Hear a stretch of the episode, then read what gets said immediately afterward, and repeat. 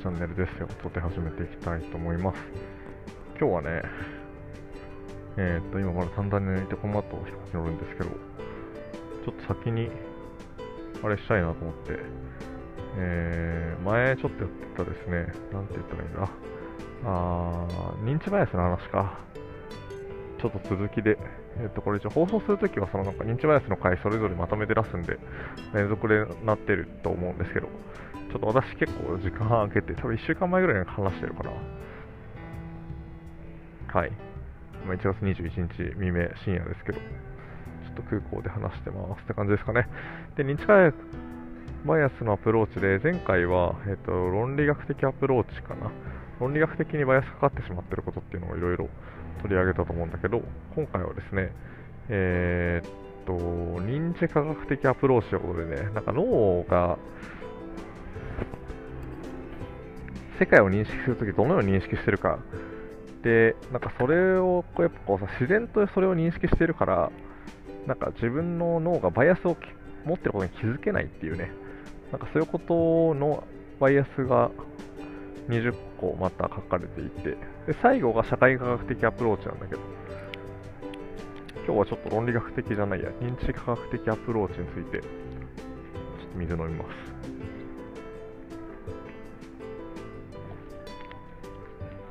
20個ちょっとサクッと紹介していきたいなと、どう使えるかと含めてね。えっとね、これ、紹介するもう一回紹介すると、認知バイアス視点っていうところから引っ張ってきてるんだけど、これね、アプローチいっぱい載ってるのいいんだけど、なんかね、どう使っていいかが結構ね、難しいなっていうのがあるんで、それも考えながらちょっとお話したいなと思ってます。はい、じゃあ認知科学的アプローチ、1番、ミュラリアイリュージョンっていうことでね、えー、っと、これはミュラーイラーミュラリアさんが作ったからそうなのかなちょっとわかんないです。はい。で、えっと、これはね、で認知科学的アプローチは結構ね、あの、説明が図形とかが多くて、ちょっと難しいんだけど、えっと、お伝えしますね。で、なんか、よく見たことあるような気がするんだけど、人がいると思うんだけど、これなんか2本の線があって、で、やばね？なんかその線にさ、こう、両端にこう、なんかこう、羽が、羽というか、2本の、えー、っと、ただの図形の線があり、そこに、こう、逆さ向きというか、なんて説明したらいいんだろうな。こうくの字に、くの字に、こう、両端にね、くの字、内向きのくの字に、えー、っと、線が引いてあるのと、それがこう、ハの字って言ったらいいのかな、開き気味、開き気味にこう線が引いてあるみたいな。あの、これ伝わるのかな？っていうのは山根つけてますと。でそうすると閉じてる方があの短く見えるっていう。まあ、ちょっとミュラーリアイリュージョンで調べてほしいんだけど、閉じてる方があの線が短く見えるっていう目の錯覚ありますよねって話がありまして。で、これは、あ、これ目の錯覚だよねって話なんだけど、これなんで起こってるかって話をして、で、これ私もなんか、あ、そうなんだって初めて知ったんだけど、なんか人間の目はさ、こう3次元でね、えっ、ー、と、手前のもの手前と奥に、えっと、自分の目線から見ると同じ長さの線があったときに、の他の周辺情報だよね。そこに斜めの線があるとさ、それを立体的に認識できるっていう。で、えっと、一点投資図法、一点、一点何図法だっけ？あの、絵画とかでよくあると思うんだけど、一番奥にさ、真ん中一本の線があってさ、点があって、そこから全部こう、なんだろう、線をこう、放射状に引いていくと、放射状っていうか、引いていく、そこから線を引いていくと、あの、なんか、こう、実際目が認識しているようにさ、こう、物事が立体的に見えるっていうのがあると思うんだけど、それと同じように、えっと、遠くにあるものが、えっと、まあ、私の目から見てこれぐらい長さ、これぐらいというか、あの、まあ、仮にちょっとセンチで言うのよくないで10センチメートルぐらいをしようみたいな。この目の前の上下の10センチだとしましょうと。で、手前にあるものも10センチだとするとすると、当然手前にあるものの方がちっちゃくなるはずなんだよね。遠近感で。で、それを勝手に認識してるからこそ、えっと、この、だからなんだろう、矢羽がついてるってことは、それが近いものと遠いものっていう認識を自分の中で勝手にしてしまうので、あの、それが変わってしまうっていう。だからなんか、錯覚なんだけど、なんか意味がありますよとか、立体的に捉えてるんですよっていう話です。これはただ使い方がよくわかりません、私は。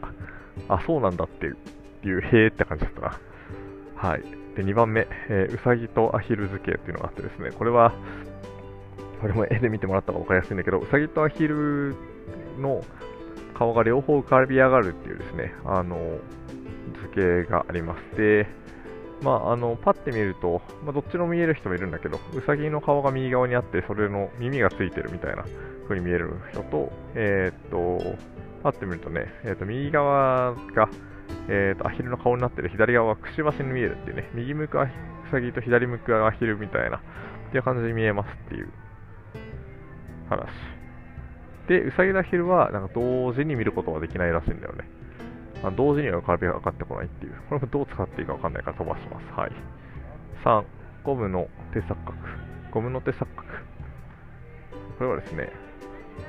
えっ、ー、と、視野から自分の手を隠して、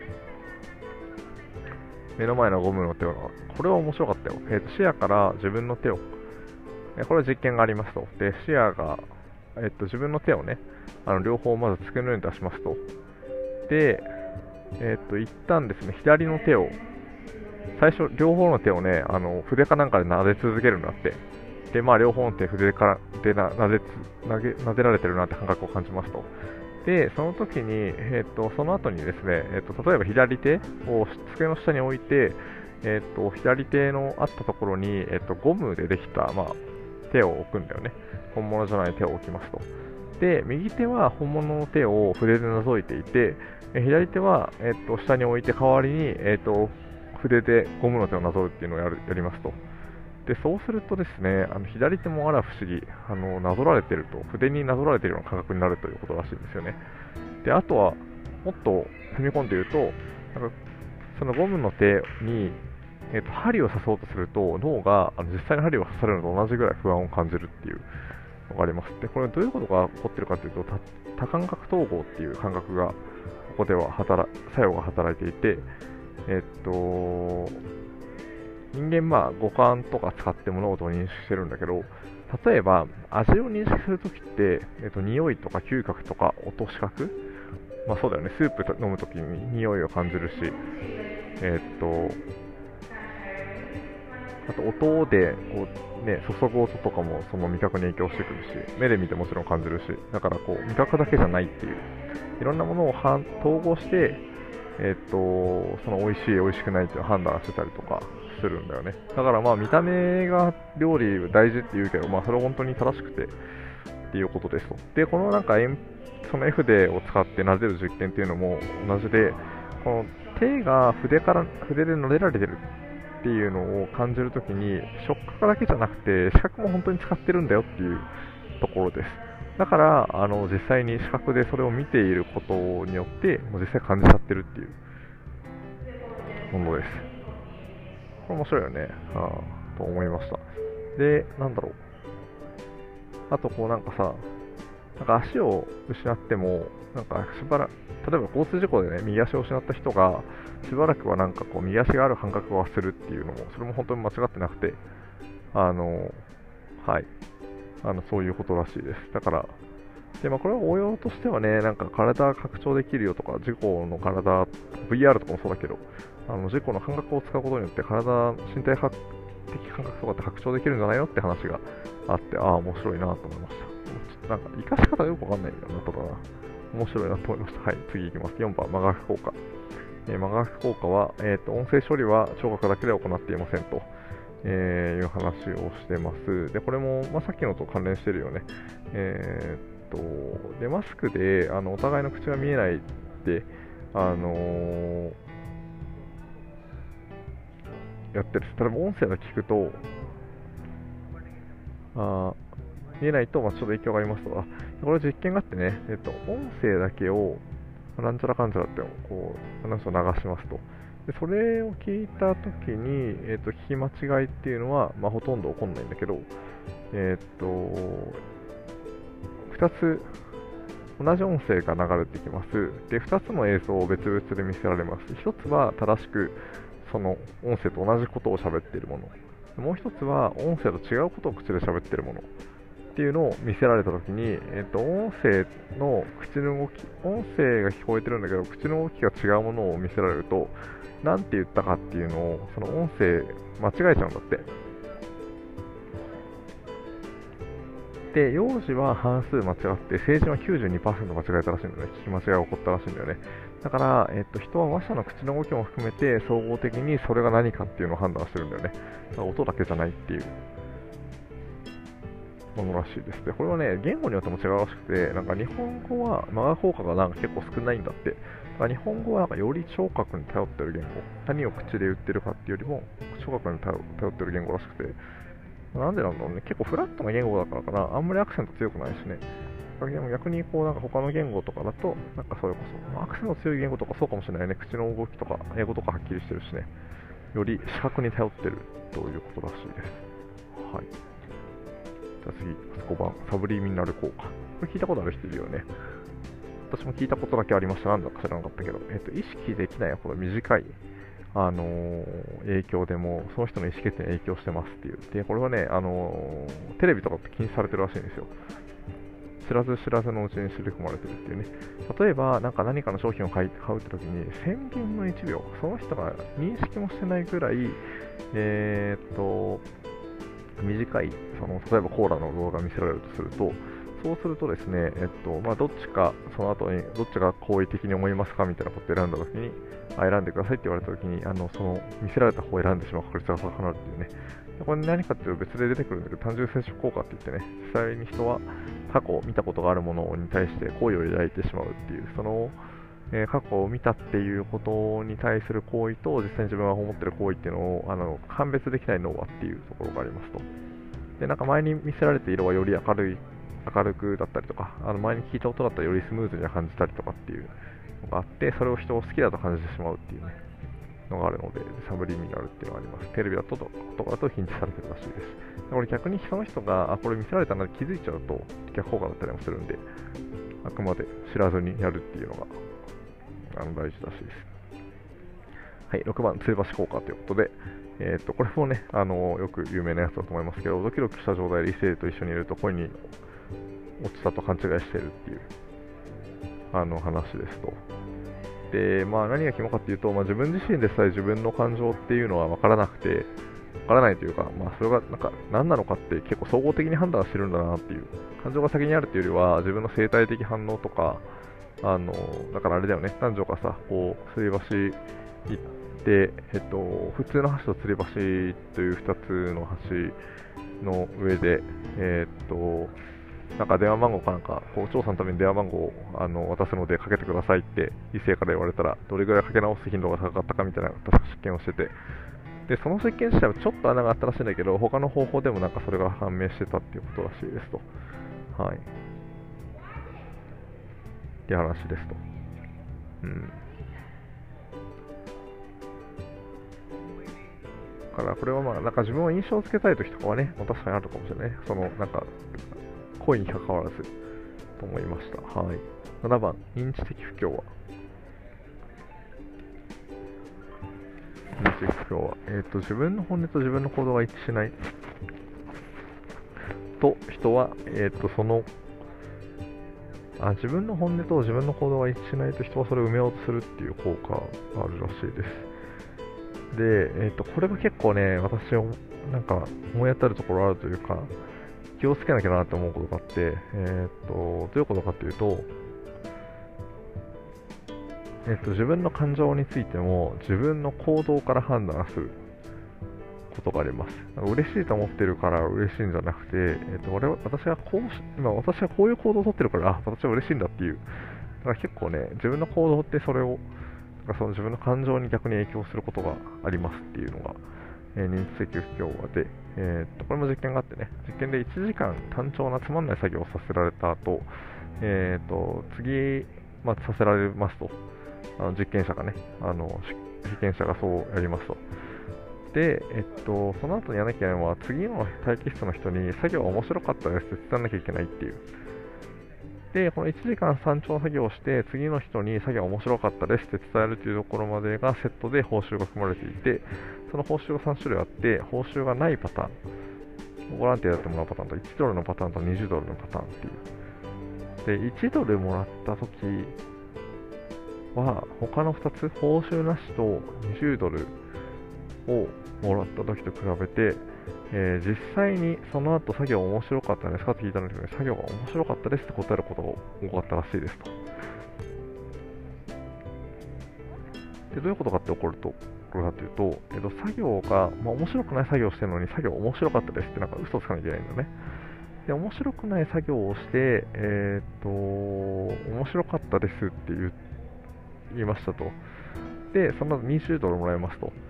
で、その後に本当に面白かったですがちゃんと聞くんだよね。で、20ドルもらった人は面白くなかったって回答できます。なんでかっていうと、なんか面白くなかったけど、まあ20ドルもらったからいいかって思えるらしい。で、なんかゼロでも別にそれはなんか報酬のことが頭にないのかな。だから特になんかその変わらないらしいんだけど、1ドルだとね、納得できなくなっちゃうんだって。次の人に面白いですって言います。えー面白かったですって言います。1ドルもらいました。そしたら本当に面白かったですかって聞いたら、えっと、本当に面白かったですって言っちゃうんだって。でなんでかっていうと、えっと、1ドルだとね、その、1時間の対価とか、それ言った対価に見合わないから、えっと、つまらないと1ドルじゃ見合わないって思うんだよね。つまんないと見合わなくなっちゃうから、面白かったことにしようっていう風に脳が認知するんだって。っていう、だからその不況が変わるとね、そのバランスが取れてないと、なんかその感情でバランス取りに行こうとするらしいです。これはブラック企業っていう例が上がっててね、あ、なんか恐ろしいなと思ったんだけど、労働時間が、労働対価が過酷でもあるほど、あればあるほど、なんか仕事は楽しいと思いがちなんじゃないかっていう実験があった、まあ、って言ってました。で、なんか、例えばさ、月なんかこうね、全然お金もらえなくて仕事しますと。月10万で仕事しますっていう。で、めっちゃ仕事しんどいですと。で、全然報酬もないし、めちゃめちゃ仕事しんどいと、大変だとするじゃないですか。そしたら、どう思うかっていうと、こんなにしんどいのこんな大変なんだから、仕事面白くないとやっていけないじゃんってことで、仕事が面白いっていう風に自分を騙してしまうことがあると。このブラック企業のなんかね、心理状態のなんか、こう、落とし穴みたいなことを言ってました。だからまあ、これ難しいよね。ただなんか自分の感情を知るときにね、本当に自分の感情に嘘ついてないかというか、なんかその違和感にどう気づけるかっていうのはちょっとあるなって思いました。はい。次、8番。気分1効果。これもね、さっきのとちょっと言った、あの、あれです。これはさっきも関連してるんだけど、人は今の気分によって記憶したりしますと、で悲しい気分で悲しい物語を読むと、嬉しい気分で悲しい物語の話を読むよりもよく記憶してるということで、えーっと、だから、より今の感情に近いものを記憶しやすいってことかな。だから、すごい楽しいなって気持ちで言うと、楽しいことばっか記憶するし、悲しいなって気持ちで言うと、まあ、同じ悲しいような文章を記憶するみたいな、はい、ことらしいですと。9番デジャブ。これもよくあるよね。初めて来たところに体験したように感じる既視感。はい、これも認知バイアス。これ実際にはね、なんかそれと同じような経験をしてたりとか、自分でその同じような経験を作り出したりとかしてるだけだったりすることもありますっていうふうなことらしいですよ。はい。次10番、舌先効果。えー、tip of the tongue 効果。TOP、tip of the tongue ってなんか言うんだけど、あの、これさ、なんか、喉の近くまで来てるのにみたいな言うじゃん。ごめんなさい。ごめんなさい。や、眠ごめんなさいの時になんか喉の近くまで出かかってるとかって日本語で言うけど、あの、英語だとね、tip of the tongue って言ってね、あの、下の先まで出かかってるって言い方をします。で、これ TOP じゃなくてティップオブザタングで。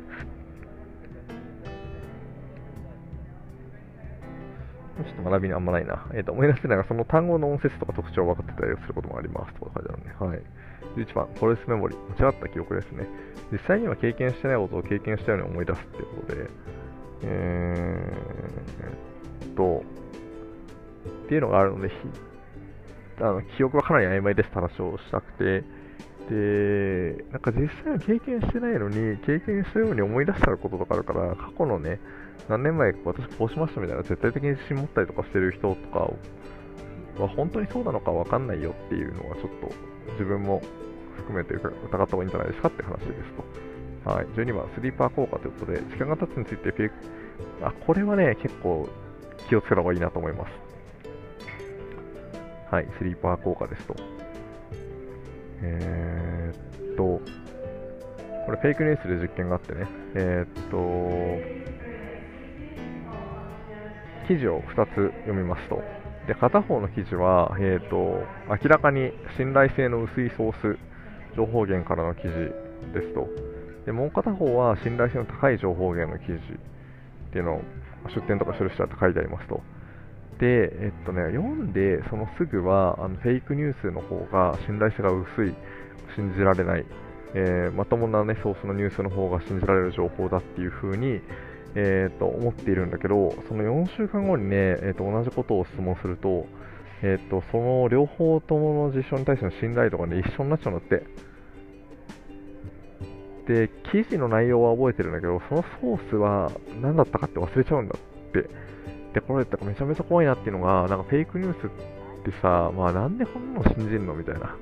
なんか、全然意味わかんないこと言ってんじゃんみたいに思うんだけど、でもこれがね、時間が経っちゃうと、あ、それが本当なんじゃないかって思っちゃってる自分が出てきちゃう。ソース自体をそう覚えてるわけじゃないからね。ってことで、これスピッツボーディングって言うんだけど、なんか個人攻撃を大統領選挙とか、とかアメリカとかでもするじゃないですか。で、そうすると、なんかそれ言った瞬間はなんか、何言ってんのこの人みたいな感じになると思うんだけど、それがね、後まで尾を引いて、その個人攻撃で言われたことみたいなのがずっと残っていてですね、国民の頭の中に残ってくると、そのソースを忘れた頃にですね、それが本当だと思われてしまって、今日ですね、影響するんじゃないかみたいな。だから人間って民主主義をやってるけど、民主主義をするために結構欠陥がある人間、生き物なんだなっていうののほころびがさ、今の時代いっぱい出てきてるんだろうなっていうのが学びですかね。かなり感情に流されるし、それしかもそれも気づいてもいないっていう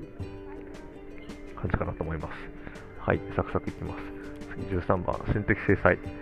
えー、あ心理的制裁、えーと、問題解決を阻む心理的制裁。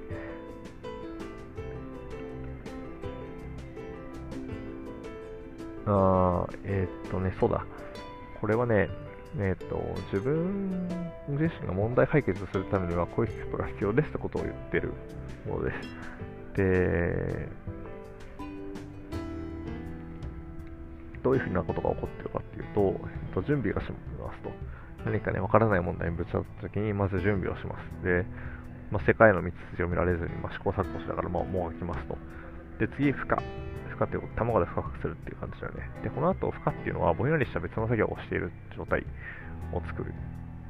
で、一見ね、あのこの人放棄してるように見えるらしいです。で、次に掲示ということで、あの突然ひらめいたように感じると。で、最後検証ということで、そのひらめいたことが正しいか検証しますっていう。例えばじゃあ、えっ、ー、と、A 社の売り上げが200万になる方法を考えましょう。200億になることを考えましょうっていう問いがありますと、200億どうしたらいいんだ？ああこういう風な製品出したらいいかなみたいなことをまず始めるのが、えっ、と、準備ですと。で、まあ、全然わかんねえなってなって、あまあちょっと、じゃあ請求書の発行でもやるかみたいな感じになって、請求書の発行し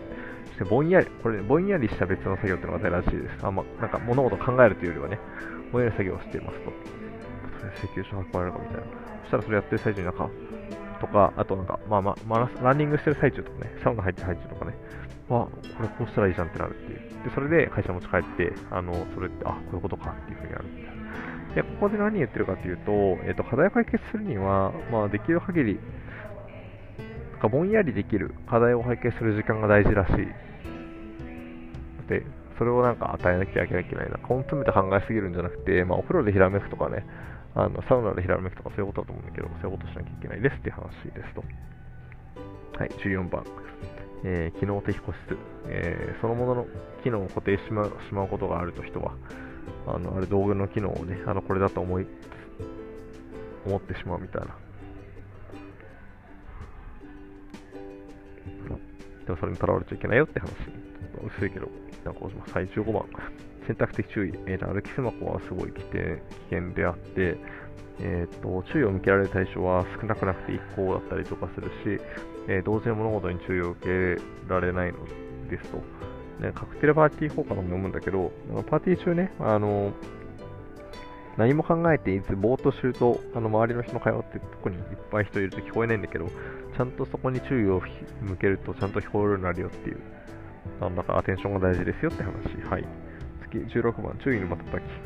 えー、っと、複数の注意しないものが出てくると、先に出てきたものが優先されてしまうっていう。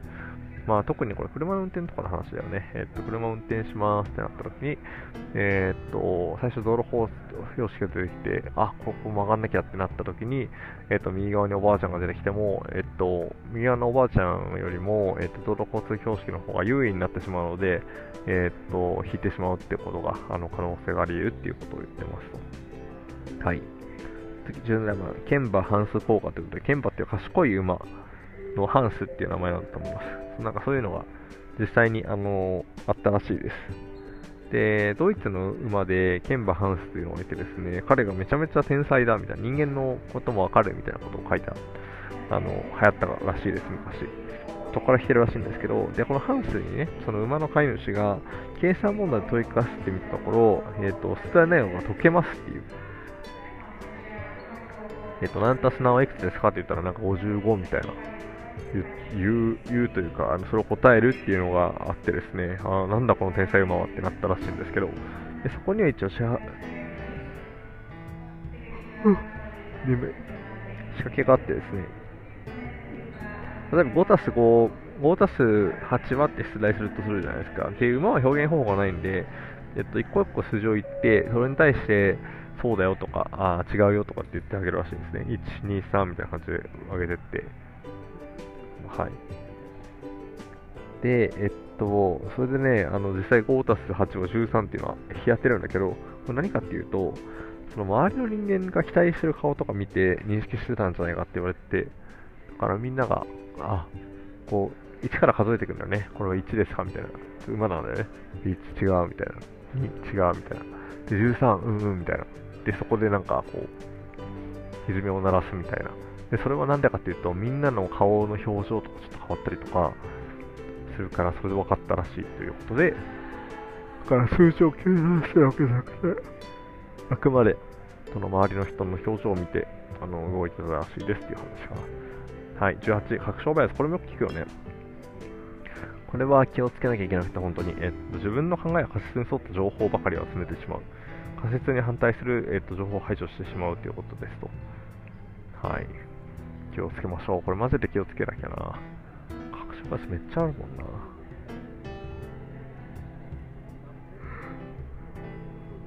なんか、そうでまあ、いや、わかんない。隠しバイスすごい大事でありつつ、まあ、それはそれで面白いというかね、あの、認識を持ってるのは大事ね。確証バイアスがあってものがあるっていう。ただなんか、そのバイアス持ってた方が、有無をよさ進めるんじゃないかって話はあるかなと思います。はい、19番、えー、迷信行動ということで、えー、人はね、あの2つの出来事に因果関係というか、なんか関連性があったりとかする因果関係として捉えがちだが、それはただの、あのー、類似相関なんじゃないかっていうことは大西あるんじゃないかって話をしてますと。よくさ、運動選手、ギャンブラー、受験生とかは、よく願掛けあったりとかね、すると。